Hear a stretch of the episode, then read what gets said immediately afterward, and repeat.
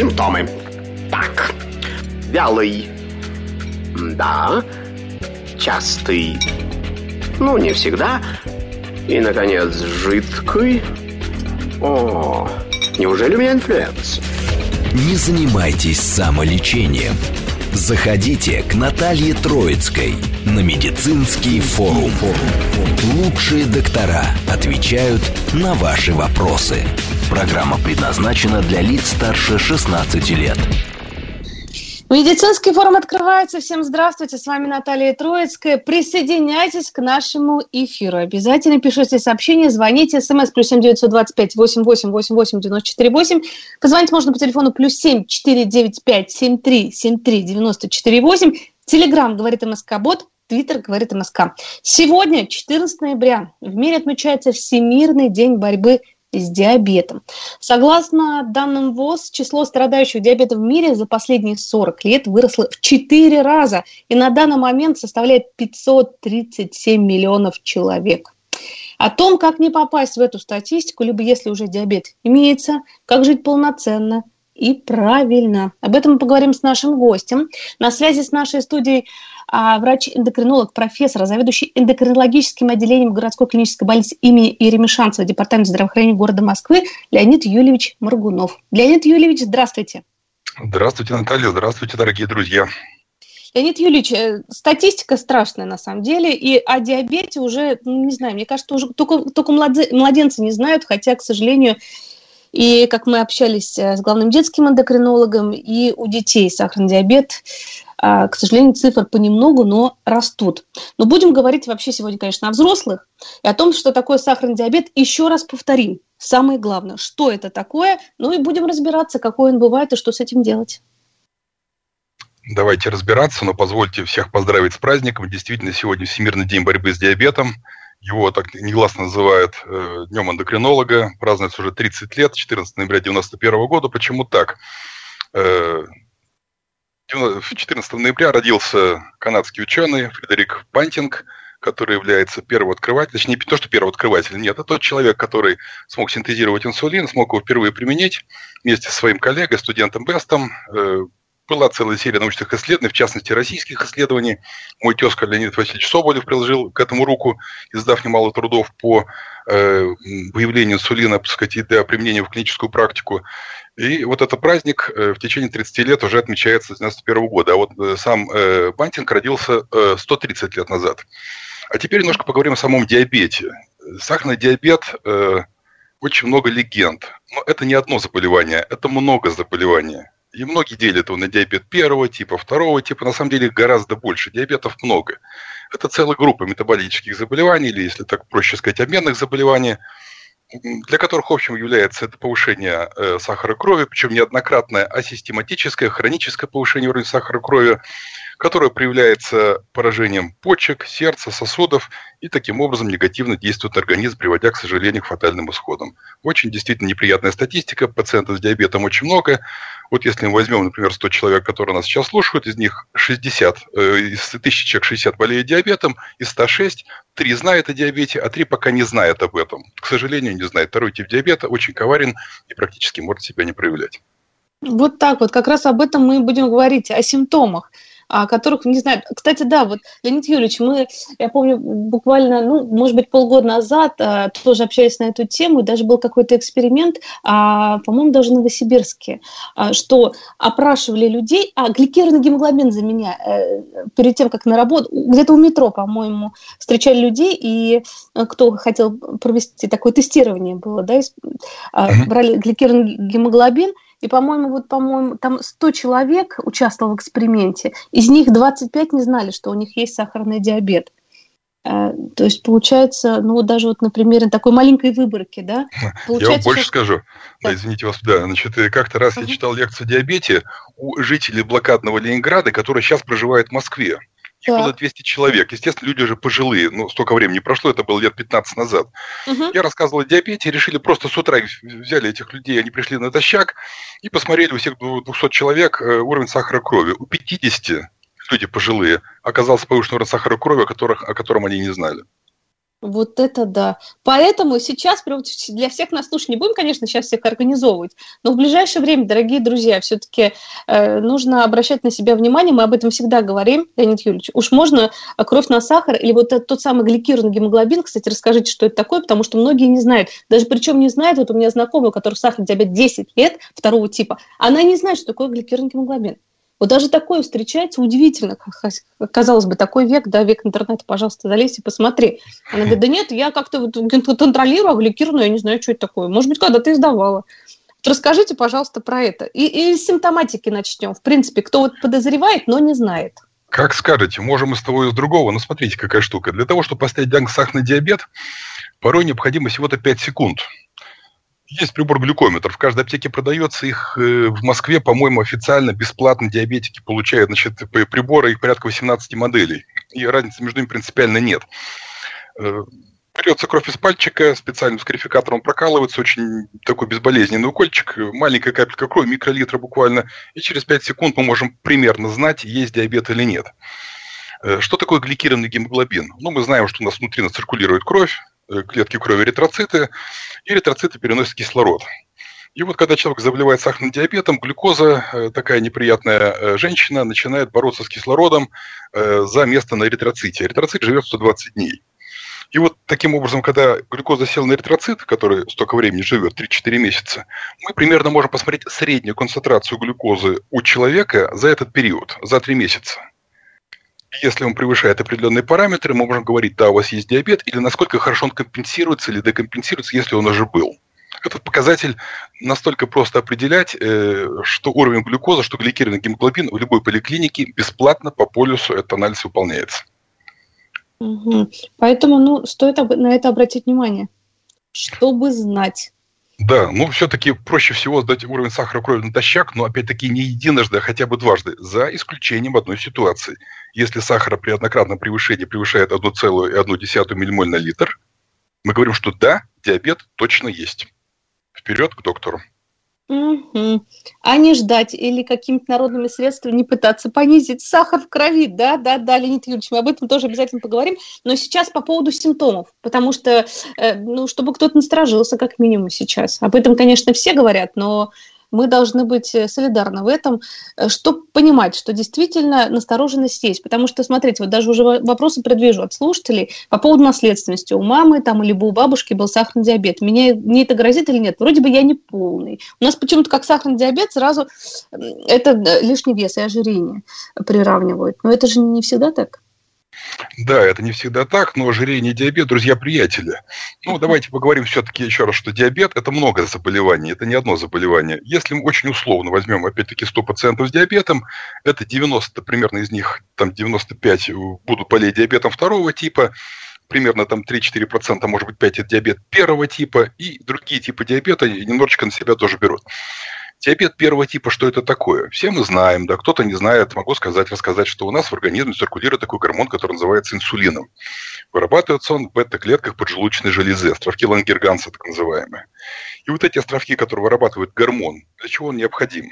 Это гормон, он э, хватает глюкозу под ручку и идет с ней в клетку, что мы получили энергию. Я сейчас разговариваю с вами, я расходую энергию. После эфира я пойду прогуляться, я расходую энергию глюкоза без инсулина в клетку не пойдет, значит, энергию я не получу. Вот при первом типе диабета инсулин пропадает. Клетки разрушаются вследствие каких-то причин, либо какие-то белки атакуют, собственные белки организма, или это какая-то вирусная причина. Не суть важно, инсулина в организме больше нет. И что тогда начинает беспокоить человека? В первую очередь он начинает худеть. Худеть почему? Потому что энергии нет, глюкоза начинает выходить, выходить с мочой, и поэтому энергии мы не получаем. Э, вы знаете, некоторым даже нравится. Я ну, начинаю ну, худеть. Да, начал худеть, да почему нет, прекрасно, все замечательно. Вроде сухость во рту. Ну, сейчас топят, в Москве кто топит хорошо, так сказать, приятно, борьба с... Э, Слизистые все сухие сейчас, конечно да, же. Да, конечно. да, совершенно верно, в масках ходим. Вот. А э, вот даже сухость, да, ну, вроде там захотелось там э, попить чайку, там, да, еще там э, стакан сока, водички.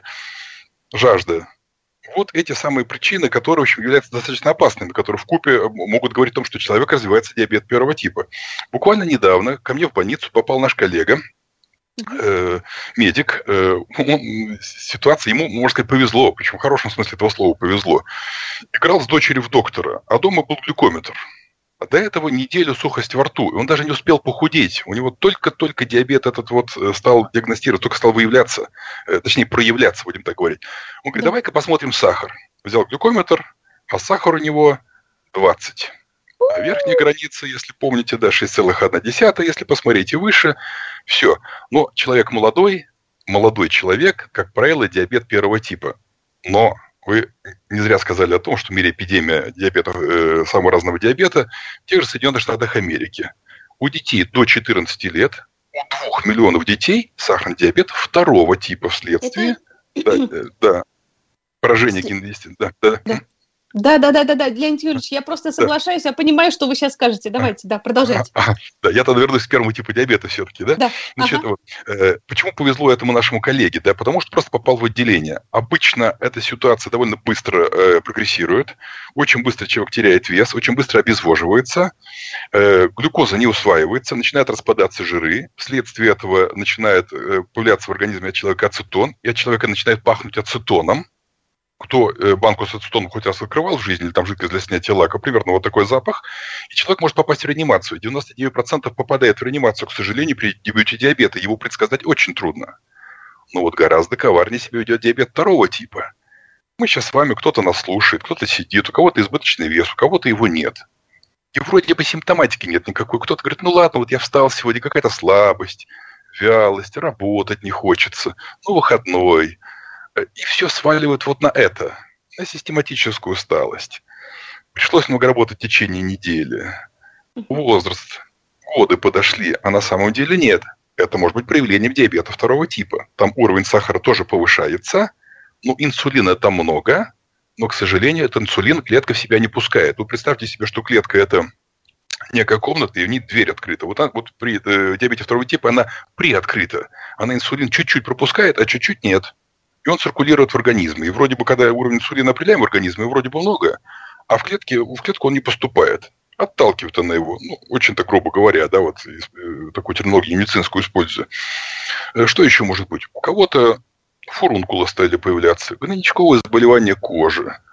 Иногда бывает кожный зуд, но чаще вот у женщин генитальный зуд естественно, куда женщина пошла? К врачу-гинекологу. Гинекологу, Значит, молочница, да, конечно. Ну, да, да, да, совершенно верно. Да, а вот это вот основная причина, сказать, этого может быть сахарный диабет. Ну, не только это, значит, э, может быть и та рассухость во рту, нарушение зрения, подъем артериального давления, потому что артериальная гипертония – это тоже друг-приятель, да, это подруга того же сахарного диабета э, у кого-то из мужчин возникает эректильная дисфункция. Ну, вроде бы скажут, ну, конечно, мне уже там 45 лет, пора бы уже. А вот нет, не пора. Вот только проявление диабета – это вот такая эректильная дисфункция, когда у человека все-таки что-то произошло в интимной сфере. И вот такие проявления могут быть. Человек ночью стал вставать в туалет. Ну, наверное, опять-таки, да, что-то чеку на ночь много выпил. Наверное, уже все-таки годы подошли, все ходят. Да? А на самом да. деле нет. Вот эти вот такие малозначимые симптомчики – это проявление сахарного диабета второго типа. Он очень-очень коварен. Я всегда, может быть, не очень удачный пример привожу, но вот мы вот видим, когда дома сидим, у нас батарея. Пока насквозь не проржавела, пока не рвануло, мы об этом не узнаем. Но когда это случилось, уже поздно.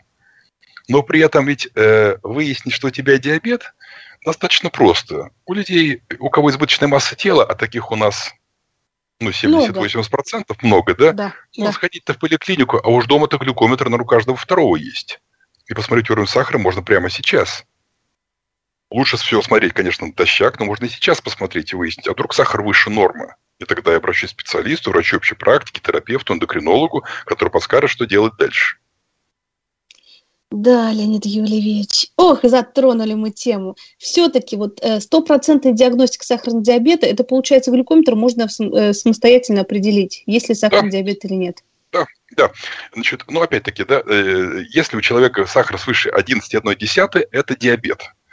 Второй критерий диабета – это когда дважды, с утра, натощак, в спокойной обстановке, проснувшись, ни с кем не поругавшись, человек встает. Один день и второй смотрит уровень сахара. Если он дважды превышает 6,1, дважды, мы можем говорить, что у человека сахарный диабет. Ну, тот параметр, о котором мы говорили, гликированный гемоглобин, дома его, конечно, не посмотришь. Это угу. можно сделать в поликлинике. Там это определяется, это делается довольно быстро, анализ готовится там несколько часов. Ну, с учетом того, что огромный объем работы упал на поликлинике сейчас, то это может небольшая задержка, не принципиально, да. Но свыше 6,5 гликированный гемоглобин, говорим, да, у человека сахарный диабет, необходимо его лечить. А вот тут уже как раз к лечению сахарного диабета. А как его лечат? Второго типа же, вот говорят, что сахарный диабет а второго типа лечится в основном ну, правильным питанием и, конечно же, питанием в основном и активностью физической. Так нет? Э, ну, смотрите, какая штука. Раньше действительно был такой подход. Да? Вот вроде бы говорили, что диабет второго типа, э, соблюдение диетических рекомендаций, физические нагрузки. Э, ну, я противник термина диета. Почему? Потому что диета сразу переводит человека в разряд больных – мы говорим, да, это болезнь, давайте, ну, скажем так, употреблять словосочетание «рациональное питание». Так угу. мягче, приятнее. Да. Второй вопрос. Предположим, там вот женщине 70 лет. Подождите, как, о какой физической нагрузке можем говорить? Она что, будет шестом прыгать, на лошади скакать? Или просто, да, вот... Нет, есть такие экземпляры, на самом деле. Нет, есть, без сомнения, без сомнения. И ну раз вот приходит женщина на прием, с изумлением смотришь на амбулаторную карту и переспрашиваешь, а сколько вам лет? 85. А напротив тебя сидит 55-летняя женщина. Вот, вот, э, да, бывает так, люди с собой смотрят, действительно так получается. Значит, как лечить диабет второго типа? Без сомнения, рациональное питание необходимо. Э, я шучу, конечно, что да. известная актриса Фаина Георгиевна Раневская, она дала завет, наверное, всем людям с избыточной массой тела на все времена. Не жрать, да, извините за такое выражение, что сказал, что сказал. Да. Конечно, это вот выражение на самом деле это крылато, да. Э, ага. Есть у меня очень, так сказать, известный наш эндокринолог, который очень мудро поступает, на мой взгляд. Прошу прощения за тавтологию. Да. Э, он съедает ровно половиночку того, половинку того, что есть на тарелке. Вот ему что-то положили на тарелку, он съест половину. Мы говорим, да, плохо еду выбрасывать. Ну, или нужно меньше положить, да, или все-таки попытаться себя ограничить. И есть не торопясь. Вот самое главное, чтобы не набрать избыточной массы тела, которая спровоцирует диабет второго типа, это себя э, не то что ограничивать питание, нет, человеку еды нужно очень немного, чтобы насытиться, тоже нужно немного еды. Нужно есть спокойно, медленно, не торопясь, разнообразную пищу, и все будет хорошо. Второе, физическая нагрузка, без сомнения, нужна без сомнения нужна. У меня давняя привычка у самого, если прошел меньше 10 тысяч шагов, независимо от того, я сутки отдежурил там, или я где-то устал, я все равно 10 тысяч шагов обязан пройти. Если не прошел в этот день, я компенсирую в другой. Но не все на это способны. Да, люди бывают разного возраста, кому-то 80 лет, а кому-то 50. Это да. Но сахарный диабет второго типа все равно лечится пероральными сахароснижающими препаратами, в переводе на русский язык, таблетками. Да. И без них нельзя. Но сама таблетка волшебной не бывает. Не бывает так, что человеку дали таблетку, а он ест все, что хочет. Нет. Но при этом мы говорим, вы живой человек. Вы для нас э, не некий недушевленный предмет.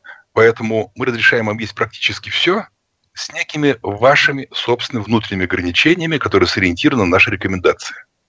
Вот что-то мы категорически запретили, такого нет. Мы говорим, да, пожалуйста, ешьте все, что вы хотите, только учтите, у вас диабет, опасность диабета в этом, в этом, в этом. И если так сказать, вам удобно придерживаться вот этих рекомендаций, это важно для вашего здоровья. Угу. Леонид Юрьевич, ну, вы знаете, многим людям лучше как раз э, поставить жесткие ограничения, потому что вроде бы врач разрешил все, и вроде бы немножко понемножку тут можно есть все, и срывы вот эти, но тем более вот у многих, у кого сахарный диабет второго типа, да, лишний вес, причем серьезный да. лишний вес. И эта борьба тяжелая на самом деле. Вот у меня у знакомого сахарный диабет. Очень тяжело похудеть при сахарном диабете второго типа. Ну, правда, вроде бы и считал калории, и правильно питался. Какие-то периодические срывы, конечно, случались, но тем не менее, все всегда везде, в каких-то вот у него лоточках, все, все, правильное питание, там на пару рыбы и прочее, прочее приготовлены какие-то вещи, и гречка, и раскрученные дни. Но каждый килограмм потерянный, это просто, как у обычного, может быть, человека с диеты бы 10 килограмм давно бы уже ушло. А вот, кстати, почему да. тяжело худеть с сахарным диабетом? Вот еще вопрос. Понятно, Наталья. Я вам так скажу, что тяжело похудеть не только людям с диабетом, но и людям без диабета. Постоянно на прием приходят люди, э, которые хотят похудеть. Угу. Скажем так, процент успешной их коррекции э, очень невелик. Процентов 15-20. Вот почему. Человек почему приходит к эндокринологу? Эндокринолог – тот специалист, который занимается патологией гормонов.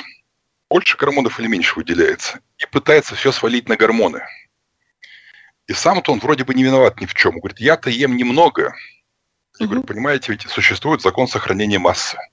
Закон Ломоносова-Луазье, который в школе все изучали. В переводе на русский язык означает, то, что будет в холодильнике, прибудет в желудке. Нет других повышений, да, так сказать, уровня массы тела, кроме питания. Или вы мало двигаетесь, мало расходуете энергии, или вы избыток все-таки питания получаете. Что такое физическая нагрузка у нас сейчас?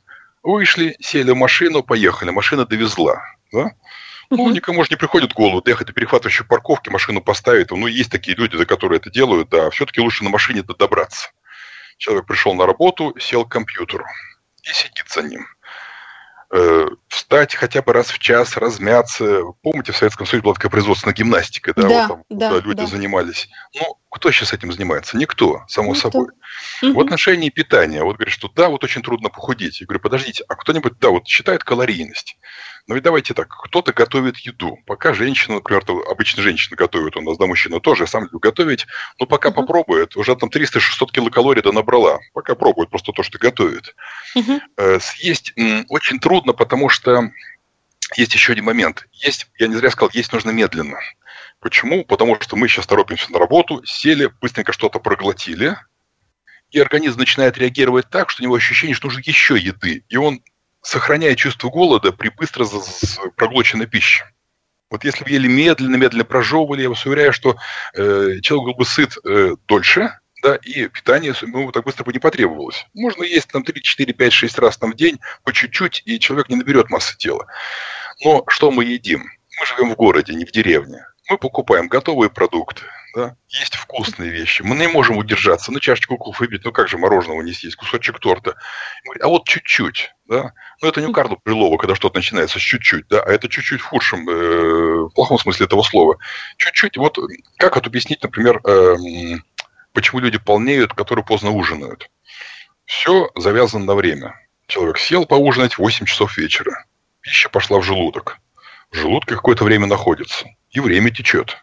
Потом пошла в 12-перстную кишку потихонечку перетекать, а время идет, идет, идет. Уже времени к 11 часам вечера. Дальше пошла на в тонкую кишку. Человек ложится спать. Пища всасывается, перерабатывается, метаболизируется, огромное количество энергии вырабатывается, а деваться-то и некуда. Потому что человек спит. И куда она пошла? В бока. И человек проснулся, добавил полкило. Поздно вроде поужинал, да. Так говорю, ну ешьте хотя бы за 4-5 часов до сна.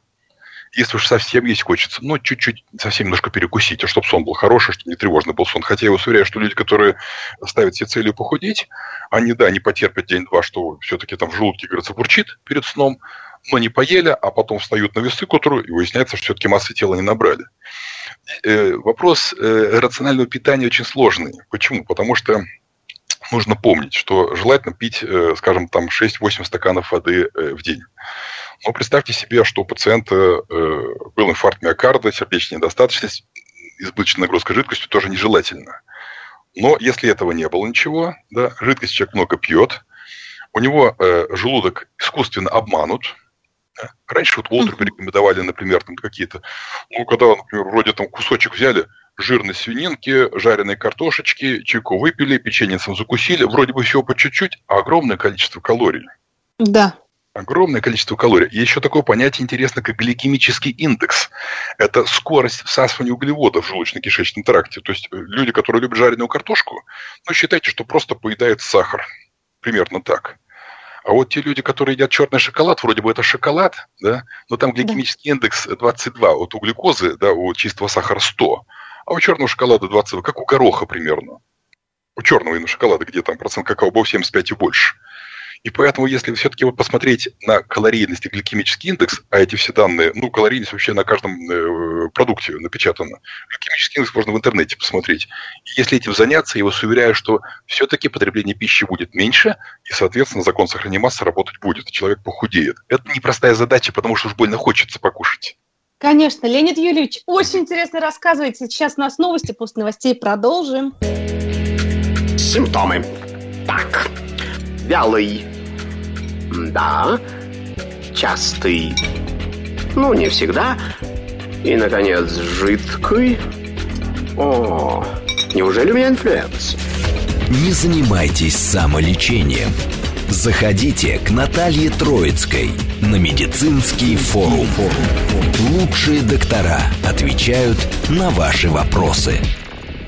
Продолжаем наше общение. Сегодня в медицинском форуме мы отмечаем Всемирный день борьбы с диабетом, дорогие друзья. СМС-сообщение чуть-чуть попозже зачитаю. Еще раз напомню, координаты. СМС плюс семь девятьсот двадцать пять восемь восемь восемь восемь девяносто четыре восемь. Звонок плюс семь четыре девять пять семь три семь три девяносто четыре восемь. Телеграм говорит МСК-бот, Твиттер говорит МСК. Напомню, на связи с нашей студией замечательный врач, очень интересно рассказывает, врач-эндокринолог, профессор, заведующий эндокринологическим отделением ГКБ имени Ермишанцева, департамент здравоохранения города Москвы, Леонид Юльевич Моргунов. Леонид Юльевич, перед тем, как ушли на новости, говорили мы о, конечно же, о правильном питании, о том, что мы, конечно, энергии потребляем много, а тратим ее мало, да, и, пожалуйста, появляется нехорошие заболевания, как сахарный диабет. А я бы, знаете, хотела спросить у вас, что такое преддиабет? Вот это же вообще ну, ставят очень часто вот, вот, вот такую в кавычках красоту. Да, вы знаете, вопрос э, с одной стороны простой, с другой стороны не так э, ответить на него довольно сложно.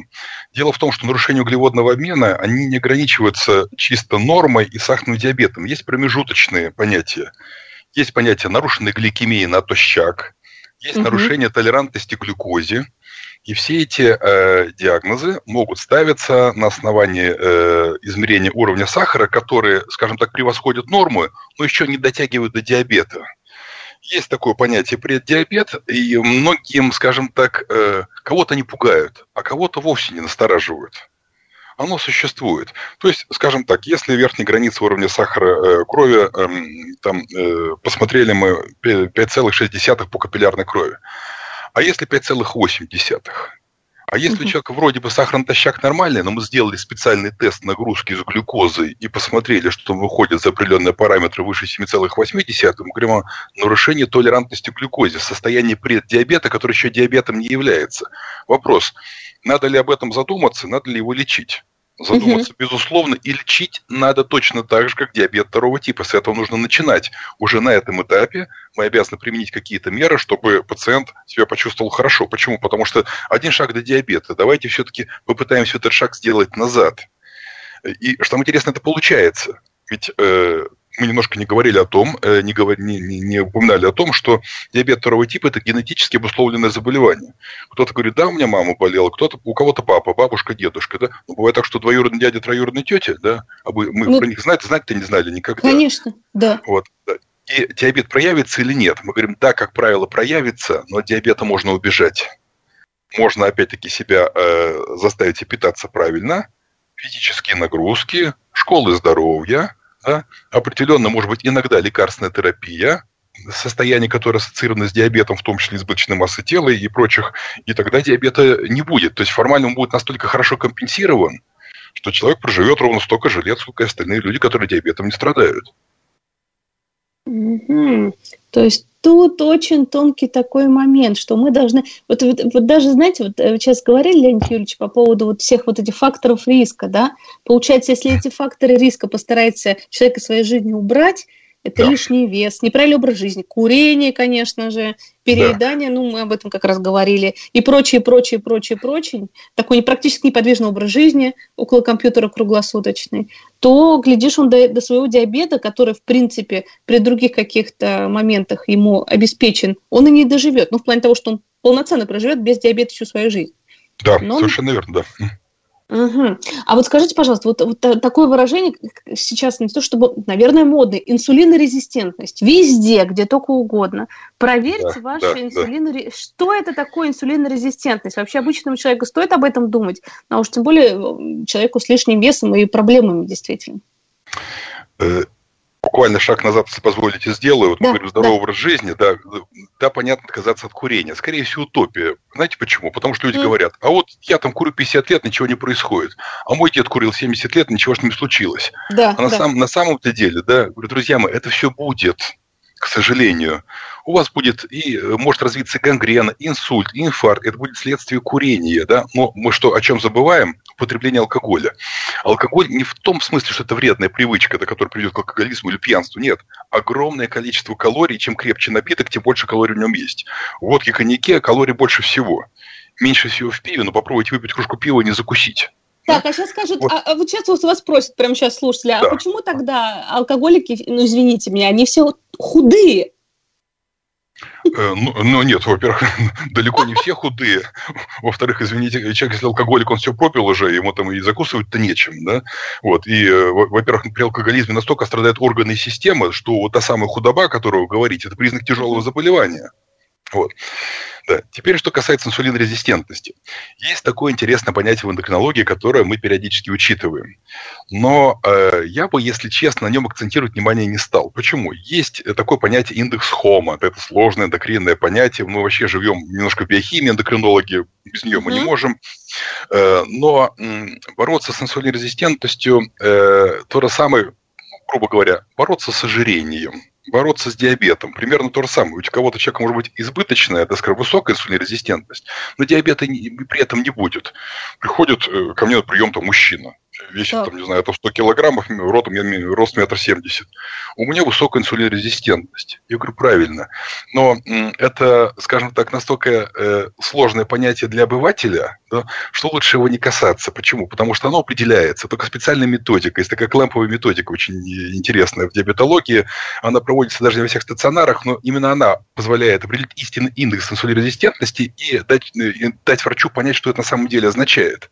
Для пациента это понятие несколько такое э, расплывчатое.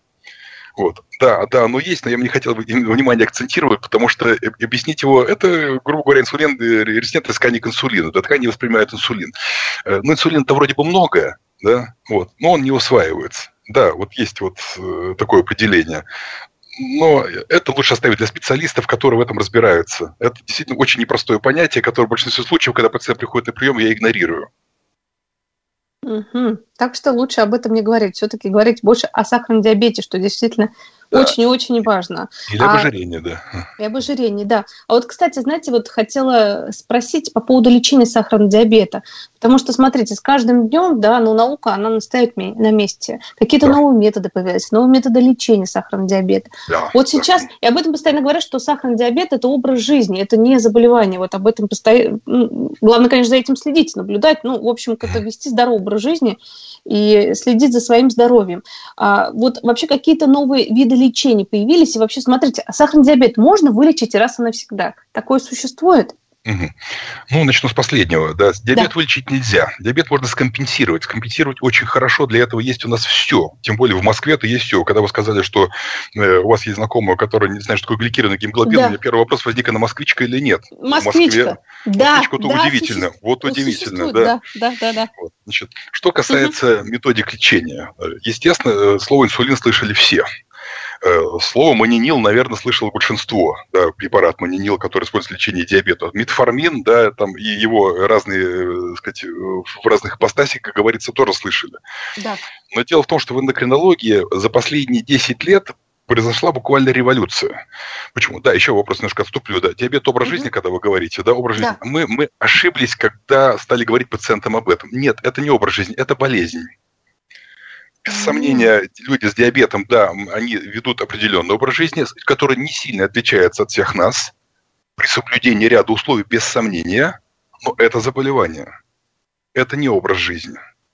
Вот. Раньше мы так говорили, раньше пациентов в этом убеждали, сейчас мы до этого отошли. А вот теперь давайте, например, подумаем. Кто-нибудь слышал про такие препараты, которые называются агонисты натрий-глюкозного транспортера второго типа? Или, Нет, например, это... да, вот ингибиторы дипептилпептидаза 4, агонист рецептор глюкагон подобного пептида 1. Да? Вот эти все препараты – это не какой-то раритет или дефицит. Это те препараты, которые давно находятся в широком доступе. Пациентам с диабетом вообще все препараты даются бесплатно. И средства самоконтроля в виде тест-полосок тоже. Да? И таким угу. образом мы знаем, как лечить диабет. Если раньше было, условно говоря, три препарата на 20 лет назад, там, может быть, там чуть больше, то сейчас у нас практически 9 или 10 групп препаратов, которые мы успешно применяем, успешно комбинируем.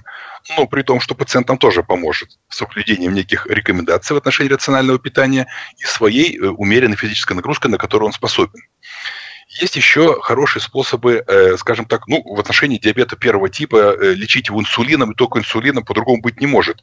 Не пытайтесь диабетом первого типа искать кого-то, кто вылечит диабет за пределы Москвы какой-то э, методикой ноу-хау. Кроме инсулина ну, никто ничего не придумал. Да? Есть люди, да. которые куда-то уезжают, мы там прочитали, нам там рекомендуют, нам советуют. Я вас уверяю, что все закончилось очень печально. Здесь э, двух мнений быть не может. Сейчас очень хорошие методики еще диагностики вот какие есть. Помимо глюкометра, который есть в каждой семье, uh-huh. есть еще такая методика флеш-мониторинга. Э, это э, берется либо современный гаджет-телефон, либо просто обычный типа пейджер, примерно такой приборчик, и э, на плечо э, на две э, недели устанавливается такая белая таблеточка, как бы, да, с э, маленькой э, иголочкой, которая э, заходит под кожу безболезненное установление. И вот при установке этой э, флеш-мониторинга есть такая фристайл, такая система, не нужно измерять сахар глюкометром. То есть можно поднести либо телефон, либо этот пейджер, и он вам покажет значение. Причем в течение двух недель любое количество раз. Хоть 100, хоть 200 раз поднесете. Такая методика есть. Есть методика лечения диабета, когда человек не сам себе инсулин делает, да, а есть инсулиновая помпа очень высокотехнологичное устройство, в котором можно установить режим, сколько единичек инсулина человек будет получать. То же самое, да, ставится э, некая иголочка, вводится под кожу, и инсулин поступает в нужном количестве. Э, э, дело в том, что сейчас-то ведь э, те люди, которые болеют диабетом, вот парадокс такой, вот не поверите, в Москве угу. пациент с диабетом живет дольше, чем пациент без диабета. И да, это никакая не шутка. Да. Да. да. Это потому что контролируют себя, да? То есть... Во-первых, и... да да, да, извините, перебиваю. Да, значит, угу. во-первых, контролирует себя. Во-вторых, выполняет рекомендации. В-третьих, препараты, которые он получает легко, бесплатно, и эта система отлажена. Эта система уже, так сказать, она, она давно в строю, есть регистр пациентов диабета, мы все это учитываем. Когда встает вопрос, э, там в свое время стал вопрос, почему так, да, я понимаю, что есть, ну, есть некие допуски, да, почему люди живут дольше. Действительно, очень большое внимание этим людям уделяется. Их немало в Москве, их э, сотни тысяч, но тем не менее эти люди получают необходимую помощь. Сколько люди с диабетом могут жить? Кто говорит, я заболел диабетом, все, жизнь закончилась. Я говорю, погодите, такого футболиста Пеле кто-нибудь слышал? Конечно. Да. А ему 81 год, из которых он 61 делает себе инсулин. Он вот. 20 лет болеет диабетом. Бобби Кларк, канадский хоккеист, ему сейчас, по-моему, 72 или около того, с 13 лет болеет диабетом. Помните Рэмбо знаменитый, да, Сильвестр Сталлоне? Конечно, конечно. Он тоже с диабетом первого типа, он тоже на инсулине. Кто гуляет по Москве, Цветной бульвар, э, э, цирк, да? да. Юрий Владимирович Никулин, памятник, помните, машина такая стоит, да, Конечно. вот Никулина, да? Он же болел диабетом, 75 лет, да? Армен Борисович Гарханян, ну, опять-таки, да, люди прожили очень долгую жизнь. Почему? Потому что получили своевременное, правильное, адекватное лечение. Бояться диабета не нужно, нужно придерживаться ряда правил, да, а уж в Москве все условия есть для того, чтобы эти условия, так сказать, чтобы эта жизнь реализовывалась в полном объеме и совершенно полноценно, с высоким качеством. Да, это очень на самом деле интересно. Вопрос от слушателей. Удаленная щитовидная железа – это непременно сахарный диабет в будущем, либо нет? Никакого отношения не имеет. Значит, смотрите, щитовидная железа удаляется по ряду причин. Первое – это э, диффузно-токсический зоб. Это заболевание, которое сопровождается избыточным выбросом гормонов щитовидной железы. Сейчас методика, что удаляется она полностью, и человек получает заместительную терапию препаратами, гормонами щитовидной железы, э, которые, собственно, в таблетках они применяются, таких инъекций не нужно. Второе – это новообразование щитовидной железы. Тоже удаляется щитовидная железа, причем далеко не всегда полностью. Значит, с диабетом э, никакой связи здесь нет. Удаленная щитовидная железа – это, это совершенно, скажем так, это эндокринный орган, который действует сам по себе, хотя есть заболевания, сцепленные с э, патологией поджелудочной железы ее эндокринного аппарата. Достаточно редкие. Угу. Следующий вопрос. Могут ли какие-то лекарства вызвать сахарный диабет? Могут э, э, индуцировать сахарный диабет. Это в основном глюкортикоиды, это препараты группы преднизолона и так далее. Есть целый ряд препаратов, которые могут его индуцировать, но э, мы прекрасно понимаем, что ведь те препараты, которые способны вызвать развитие сахарного диабета, препараты назначаются по какому-то поводу, не просто так. Э, есть возможность да, возникновения этого заболевания. Э, мы, естественно, все меры принимаем, чтобы это, а, не возникло, б, скомпенсировать его. Есть короткие курсы, скажем, да, при, э, вот, при трансплантированной почке, например, при пересаженном сердце, при тяжелых формах почечной патологии. Целый ряд препаратов, да, действительно, они э, способны вызвать подъем уровня сахара крови, даже вызвать диабет такие вещи происходят, но поймите правильно, что те препараты, которые назначили, они все-таки позволяют вам прожить дольше и побороть то заболевание, да, и э, все-таки лучше пойти вот на это, э, чем, скажем так, эм, получить неприятный исход от основной болезни. А, такой вопрос. Мне 24 года, в течение 10 лет болею сахарным диабетом первого типа. Угу. Планирую выйти замуж. Э, скажите, пожалуйста, а как подготовиться, э, планируем родить ребенка? Для э, родом. пациентов да, с диабетом первого типа угу. никаких противопоказаний вообще нету. Хотите рожать? Есть определенные противопоказания, когда нарушается функция почек. Ну, существуют определенные рекомендации на этот счет, да, когда мы, мы думаем, опять-таки, можно или нет. Как правило, процентов на 99,9 рожать можно и нужно. Еще раз говорю, что люди с диабетом первого типа долго живут и отличаются от нас с вами только тем, что у нас инсулин вырабатывается внутри организма, а вы выводите его при помощи шприц-ручки да, или инсулинового шприца. Но обычно сейчас шприц-ручки такие используются, и опять-таки в Москве они практически у всех, там, тоже там за крайне редким исключением. Как готовиться? Женская консультация. В Москве есть два специализированных роддома, которые занимаются э, сахарным диабетом первого типа у беременных. Как только беременность наступает, можете до этого обратиться туда, можете обратиться к любому эндокринологу, он скажет вам, как подготовиться к рождению будущего малыша. Угу. То есть никаких противопоказаний. Главное следить, наблюдаться, готовиться правильно. Да, да, за редким исключением. Когда э, при диабете, к сожалению, бывают осложнения, поражаются глаза, поражаются почки. Вот есть некие противопоказания, скажем так, но э, они э, настолько, скажем так, э, сейчас э, сузились, да, угу. что практически ограничений нет. А, кстати, вот мы совсем не коснулись осложнений сахарного диабета. А вообще встречаются сейчас, либо нет? Ну, конечно, вот, наверное, встречаются у тех, кто не обращает на себя вообще абсолютно никакого внимания, потом вот так вот появляется в реанимации, да, на скорой помощи привозят да. уже в таком состоянии, в коме, да, как говорится. Да, да, совершенно верно. Бывает осложнение раннее, бывает позднее. Что такое раннее осложнение? Вот то самое, это, как правило, диабет первого типа, когда человек оказывается в реанимации, когда у него появляется цитон в моче, когда сахар резко повышается, он безвожен и целый ряд других причин. Э, э, но дело в том, что потом мы, мы понимаем, что это такое, это что диабет первого типа, с ним научились бороться. Да? Человек все-таки потом уже в реанимацию, скорее всего, не попадет, если будет за собой следить.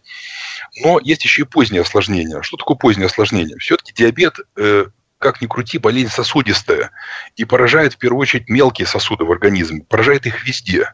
В первую очередь это глаза, это почки, это сосуды нижней конечности, в том числе и крупные, это сосуды сердца, это сосуды мозга, да, это э, нервные корешки. Я так говорю, извините, языком таким не медицинским. Да, нет, нет, вот, очень правильно, да. да. Вот. Но, но при этом, э, да, мы понимаем, что есть профилактика да, есть лечение, есть коррекция. Мы даем все подробные рекомендации, чтобы этого не случилось. Если человек придерживается рекомендаций, то самые ранние, но, извините, если я говорю, что вот есть, может, там летний зимний сад, да, ранние да. поздние осложнения, они впервые появляются спустя 20, а то и больше лет от начала заболевания, если человек придерживается рекомендаций. Первые только признаки лабораторные, вы их не почувствуете никогда, вот. Но если придерживаться, вот если не придерживаться, они будут прогрессировать, к сожалению. Потому что ну, до сих пор гангрена и слепота – это самые частые и тяжелые осложнения диабета первого типа, и самые частые э, и основной причиной является то самое заболевание сахарный диабет. Леонид Юрьевич, а вот, как правило, вот сахарный диабет дебютирует в каком возрасте, если у взрослого? Потому что вот насчет детей мы говорили, что это да. средний возраст где-то 3-5 лет, да, дебюты сахарный диабет первого типа, а у взрослых? Вот сейчас ситуация изменилась несколько в худшую сторону. Знаете почему? Угу. Ведь вкуснейшие фастфуды, газированные напитки, без этого отказаться мы не можем. Перекусить и все остальное. Если раньше, вот э, я видел молодых людей, у нас мы обследуем в отделении пациента, которые приходят по призыву, да, вооруженные силы. Угу. Приходят люди, значит, 18-20 лет, они сейчас как в Америке. Это футболка поверх шортов, скрывающая огромное пузо. Да. Почему-то. И вот не приходит 120 килограмм, 130 килограмм. Сейчас диабет помолодел. К сожалению, в Российской Федерации тоже. Пытаемся с этим бороться, естественно. Пытаемся как-то сказать, послушайте, ну есть же овощи, фрукты, столько вкусности. Счастье не только в еде, да, ну вот, ну, давайте все-таки, да, подумаем об этом. Но диабет, к сожалению, стал молодым. Обычно, вот раньше мы считали, что диабет второго типа возникает после 40 лет, а то и после 50, у людей, которые ведут э, образ жизни сидячий, да, там, скажем, они там практически, вот, э, раньше компьютеров-то не было, да, но просто вот там книги читают, диванная болезнь, так называемая, вот этих, да, вот. Но э, должны прекрасно осознавать, что все это начинается с молоду. И э, люди, которые набрали вес, как им тяжело похудеть. Ведь как-то раз пришел ко мне пациент, тоже, скажем так, ну, не совсем наш коллега, но работает в поликлинике, занимается компьютерами. Угу. Огромная масса тела, и я пытался ему объяснить, что нужно сделать. Э, а для него в глазах, я чувствую, глаза у него собачьи прям смотрят на меня, потому что говорю, немножко ограничьте, ограничьте в еде, а для него это счастье. А он живет ради еды, потому что все остальные функции угасли. Я говорю, понимаете, вы похудеете, у вас появится интерес к жизни, у вас пропадет одышка при ходьбе, у вас появится интерес к вашей жене, да? Вы будете да. интересно, вы будете оставаться с улыбкой. Вот давайте к этому вернемся.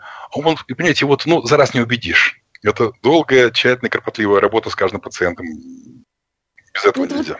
Да, но это получается зависимость от еды, ну, сродни какой-то действительно зависимости от, от алкоголя или от курения, да, получается. Алкоголь, курение, высококалорийные еды, легко усвояемые углеводы, картошка фри, и там перечислять можно долго. Майонез, сметана, мармелад, э, мороженое. Сейчас я думаю, что будем продолжать бесконечно. Да, список большой, да. Кто голодный, скажет, э, знаете, потом я по этому об этом подумаю, пойду я поем. Вот Конечно. все. Так, сообщение такое. Сах... У меня сахарный диабет первого типа. Знаю, что существует какой-то препарат, который можно ввести во время тяжелой гипогликемии, чтобы прийти в сознание, дожидаясь при скорой помощи. Что это за препарат и куда он вводится и как? Да, препарат называется глюкоген, это аналог, э, скажем так, контрцеллярного гормона глюкогона, который вырабатывается тоже в поджелудочной железе. Э, он предоставляется, опять-таки, пациентам в Москве бесплатно, э, насколько я знаю. Препарат вводится куда угодно, внутримышечно, внутрivенно, подкожно. Способ введения – это порошок, и рядышком прилагается сприц уже с жидкостью. То есть, когда человек ощущает тяжелую гипогликемию, то ему кто-то посторонний его введет. Дело в том, что если гипогликемия началась на ранних, скажем так, этапах диабета первого типа, когда человек ощущает гипогликемию, он прекрасно знает, э, что нужно выпить стаканчик сока, съесть кусочек сахара, например, да, легко своими углеводы какие-то, с собой не все это носят. Угу. Но со временем, со временем чувствительность снижается. И действительно может быть такая ситуация, она внезапно она неприятна, когда человек теряет сознание. Естественно, сам он себе этот препарат вести не сможет. Но э, раньше мы давали такую небольшую карточку, инструкцию, как препарат вводить. Вот, препарат такой, да, существует, он вполне, так сказать, доступен, э, и можно его применять. Лучше до этого все-таки не допускать. Угу. До тяжелой гипогликемии, да. А, следующий вопрос. Добрый день. Правда ли, что при длительном применении метморфина впоследствии будут назначать инсулин? Э, метформин – один из самых безопасных препаратов. Он еще в практике с 1957 года. Если помните, да, хорошо, так сказать, э, в практике долго остаются только хорошие вещи. Вот если препарат с 57 года, как вот аспирин, да, значит, препарат очень хороший. Э, диабет второго типа исходно, когда мы диагностируем диабет второго типа, 50% бета-клеток, которые вырабатывают инсулин, они, к сожалению, уже утрачены. И 18% каждый год мы их опять-таки пациент с диабетом теряет. И дело не в метформине вовсе, да, а в любом другом препарате, мы сейчас стараемся отсрочить применение инсулина, потому что существует целый алгоритм применения лекарственных препаратов, и не метформине вовсе. Метформин может применяться даже порой при диабете первого типа, но в купе с инсулином. Когда такая методика, то, так сказать, тоже, тоже применима, вот, но э, без инсулина при первом типе все равно не обойтись. Любой другой сахароснижающий, какой бы ни применяли, диабет прогрессирует, секрет инсулина, выработка может его снижаться – и люди с диабетом второго типа тоже переходят на инсулин. Но я вас уверяю, что те люди, которые пытаются отказаться от инсулина, говорят, вы меня посадите на иглу. Я говорю, да. послушайте, вы в больнице, это не терминология наркоманов. Мы лечим, да, вот с 21 года, когда инсулин вошел в практику, прекратили смерть от сахарного диабета первого типа практически везде. Людей стали спасать. До этого смертность 100%. Она потом исчезла. Человек приходит, говорит, я боюсь себе делать инсулин. Я говорю, давайте так. Вот вы себе делаете одну инъекцию, один укол инсулина на ночь. Если вам не нравится, вы с утра приходите и говорите, Леонид Юрьевич, вы знаете, я не хочу. Да. Прекрасно. Он утром приходит, слушайте, я ни разу в туалет не встал, я выспался, во мне столько энергии. Я говорю, прекрасно. Берете мел и пишите на стене в отделение. Инсулин – это хорошо, я разрешаю это сделать. Отлично. И все, да. Вот на этих словах, Леонид Юрьевич, заканчиваем программу. На самом деле следить за собой, здоровый образ жизни и доверять врачу себя и, конечно же, свое здоровье, своему родному врачу-эндокринологу. Спасибо вам большое за интереснейшую беседу. Благодарю. Врач-эндокринолог, профессор, заведующий эндокринологическим отделением городской клинической больницы имени Ермешанцева, департамент здравоохранения города Москвы Леонид Юльевич Моргунов был вместе с нами. Спасибо вам большое.